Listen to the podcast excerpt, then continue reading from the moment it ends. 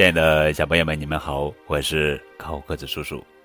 上期节目我们讲了三毛流浪记意料之外的故事，今天我们继续来讲三毛流浪记。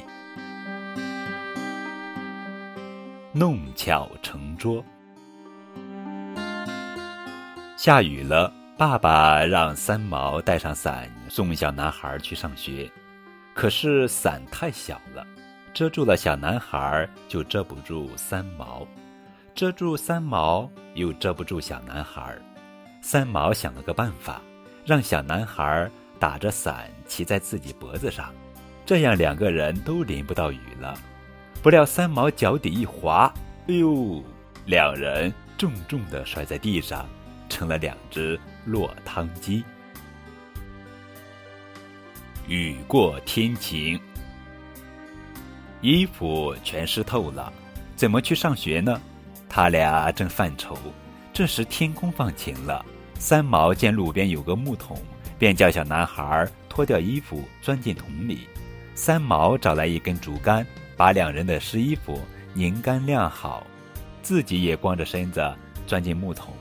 衣服在太阳照射下很快就干了。营业小学。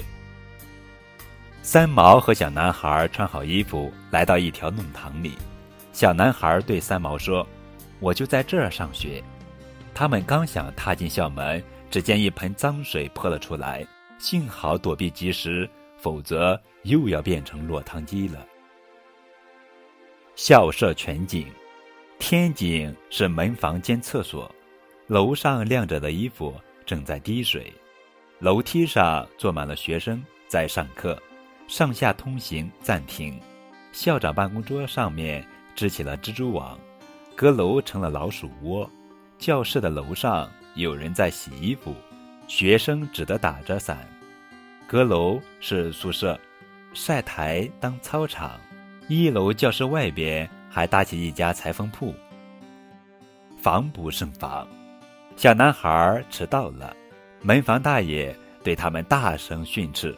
唾沫星子溅了他们一脸，三毛见他滔滔不绝说个没完，便撑起雨伞挡在前面。大爷连伞带人一把抓起三毛，又是一顿臭骂。三毛又被喷得一脸的唾沫。难于掩护，同学们都嘲笑三毛这么大的人还穿开裆裤，三毛觉得很难为情。于是找来纸和笔，写了“不是开裆裤”几个字，盖住屁股。调皮的同学拿着扇子，在三毛后面用力一扇，结果三毛的光屁股又露出来了。好了，小朋友们，今天我们就讲到这儿，下期节目我们继续来讲《三毛流浪记》的故事。小